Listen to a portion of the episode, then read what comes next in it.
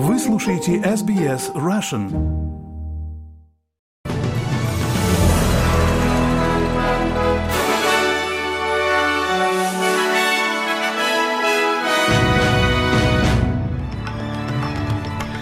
Добрый день, вы слушаете новости СБС. У микрофона Ирина Бурмистрова. Сегодня среда, 31 января. Коротко о главном в этом выпуске.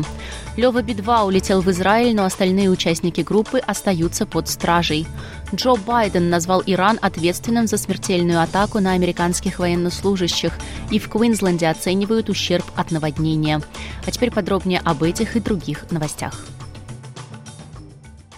Почти все участники рок-группы Би-2, критиковавшие войну в Украине, остаются в тайской иммиграционной тюрьме. Лева Би-2 вылетел в Израиль, остальные участники группы по-прежнему находятся в миграционной тюрьме в тесной камере на 80 человек, сообщается на странице группы в Facebook. Среди них Александр Уман, также известный как Шура Би-2, имеющий гражданство Австралии, России, Беларуси и проживавший в Мельбурне. План позволить участникам группы вылететь в безопасное место в Израиль, по-видимому, был отменен в последнюю минуту минуту. Группа сообщила, что у них есть информация о том, что ответственность за это несут российские дипломаты. По нашей информации, вчера было принято решение о депортации участников группы в Израиль. В соответствии с этим решением были приобретены авиабилеты. Сегодня после визита высокопоставленных дипломатов из российского консульства представителям группы было объявлено, что решение о депортации в Израиль отменено. Участники группы отказались общаться с российским консулом, говорится в сообщении на странице группы, опубликованном во вторник.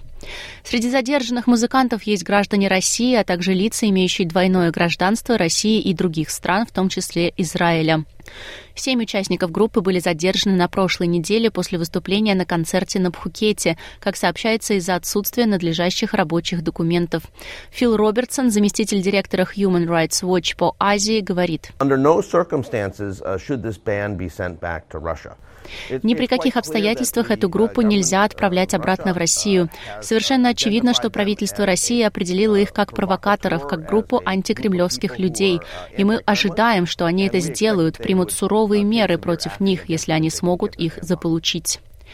Президент США Джо Байден говорит, что решил, как реагировать на атаку беспилотника, в результате которой погибли военнослужащие США в Иордании, но не дал никаких подробностей.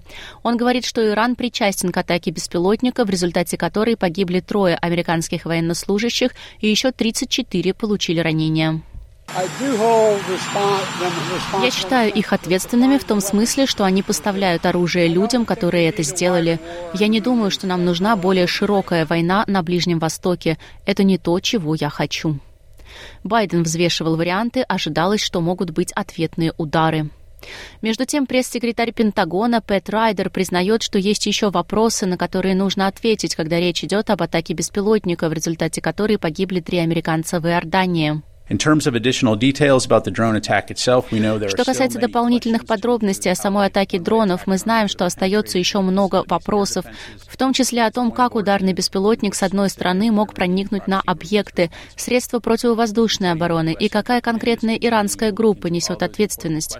Я могу сказать вам, что Центральное командование США продолжает изучать все эти важные вопросы и будет держать вас в курсе по мере поступления новой информации.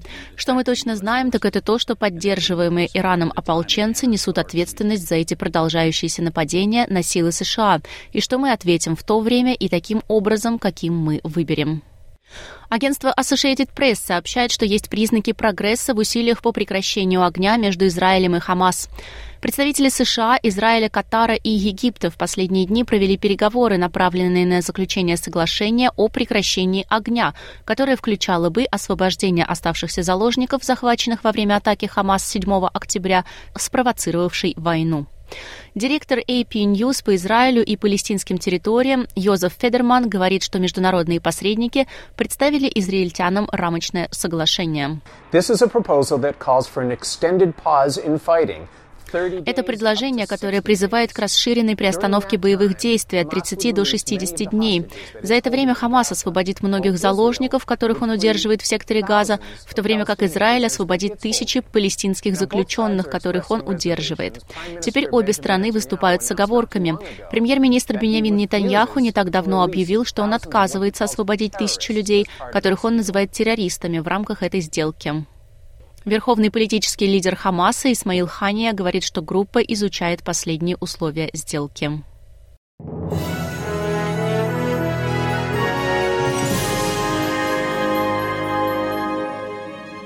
Вы слушаете новости SBS. Полный размер ущерба от наводнения на юго-востоке Квинсленда скоро может быть раскрыт, а дождь, наконец, прекращается. Тысячи людей потеряли электричество, более 20 школ были закрыты, дороги перекрыты и было завершено 39 спасательных операций после того, как вчера на регион обрушилась непогода. Среди наиболее пострадавших районов к северу от Брисбена, Мортон-Бэй и Саншайн-Кост, а также была затоплена долина Локьер, расположенная западнее. Стив Смит, координатор пожарных и аварийных служб Квинсленда, выразил разочарование по поводу того, что не все жители прислушались к советам по безопасности. Um, Нас продолжает удивлять, как много людей попадает в такие трудности, поэтому мы продолжаем сообщать. Если место затоплено, забудьте о том, чтобы ехать туда. Но это продолжает происходить, так что это действительно вызывает некоторое разочарование. Но по большей части большинство людей поступают правильно, прислушиваются к этому посланию, остаются в курсе, поступают правильно и поддерживают нас в нашей работе. Органы здравоохранения Виктории сообщают, что в штате был зарегистрирован первый случай заражения оспой обезьян почти за 6 месяцев.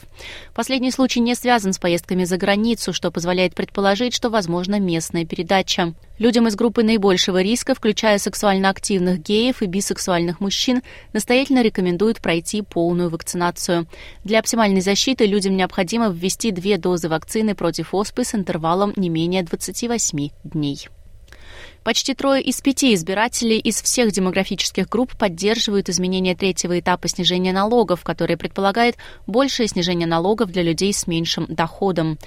По данным Института Австралии, на конец января 58% избирателей поддержали изменения. Только каждый четвертый, голосовавший за коалицию, и треть австралийцев, зарабатывающих более 200 тысяч долларов в год, хотели бы сохранить политику в том виде, в каком она была первоначально заложена правительством Моррисона. Гораздо меньше респондентов респондентов поддержали полную отмену снижения налогов, а почти треть ответили, что они не уверены или не знают об изменениях. Ричард Деннис, исполнительный директор Австралийского института, говорит, что это признак того, что избиратели всех налоговых категорий, участвовавшие в опросе, в котором приняли участие 1017 человек, признали первоначальную схему плохой экономической политикой.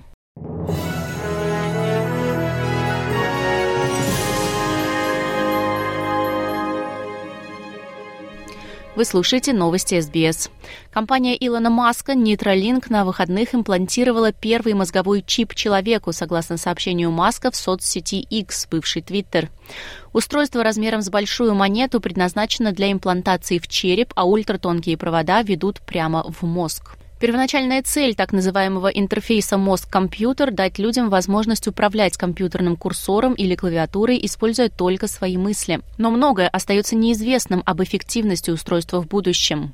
Лора Кабрера, занимающаяся исследованием мозга в Университете штата Пенсильвания, говорит, что хотя нейтролинк использует инновационную процедуру, роботизированную хирургию для введения устройства в мозг, никто раньше не имплантировал его людям brain surgery, you know, it's not a trivial thing. It has a lot of Операция на головном мозге, вы знаете, это нетривиальная вещь. Она имеет большой потенциальный риск. Это может быть кровоизлияние в мозг, это могут быть судороги. И поэтому я думаю, что мы должны помнить, что даже если мы используем новый способ имплантации устройства, мы просто не знаем, действительно ли это будет более безопасным подходом для пациентов людей. Русская служба BBC сообщает, что лидеры ЕС пытаются убедить Венгрию разблокировать выделение помощи Украине на сумму 50 миллиардов евро. 1 февраля они проведут по этому вопросу саммит. Тем временем Минобороны России утверждает, что в ночь на 30 января была отражена атака со стороны Украины с использованием 21 дрона в четырех российских регионах и аннексированном Крыму. Воздушные силы Украины, в свою очередь, заявили, что Россия ночью атаковала Украину 35 ударными беспилотниками типа «Шахет-136-131». Сбить удалось только 15 дронов в восьми областях страны. И появившиеся накануне сообщения об отставке главнокомандующего ВСУ Валерия Залужного пока не подтвердились, передает русская служба BBC. Актер Алек Болдуин в четверг виртуально предстанет перед судом в Санта-Фе, штат Нью-Мексико, после того, как ему снова предъявили обвинение в непредумышленном убийстве. В результате выстрела в 2021 году кинематографистка Галина Хатчинс скончалась на съемках фильма «Ржавчина». Новые обвинения были объявлены после того, как независимая судебно-медицинская экспертиза пришла к выводу, что господину Болдуину пришлось бы нажать на курок револьвера, который он использовал на репетиции, чтобы выстрелить боевым патроном, который попал госпоже Хатчинс в грудь и убил ее. Господин Болдуин отрицает, что нажал на курок и заявляет, что не несет ответственности за смерть госпожи Хатчинс.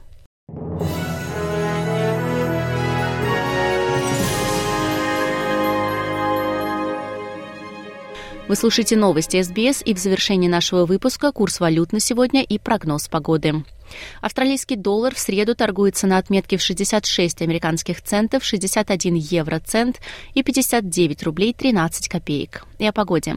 В Перте солнечно, плюс 38, в Аделаиде переменная облачность 25, в Мельбурне облачно 22 градуса, в Хобарте переменная облачность и 23.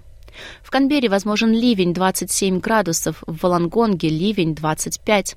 В Сиднее также возможны дожди 28 градусов, в Ньюкасле возможен дождь поздно вечером 31, в Брисбене возможен дождь 30 градусов, в Кернсе также возможен дождь 35 и в Дарвине возможен дождь и шторм 32 градуса. Это были все главные новости СБС к этому часу.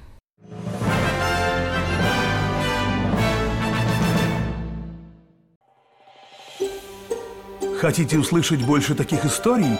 Это можно сделать через Apple Podcasts, Google Podcasts, Spotify или в любом приложении для подкастов.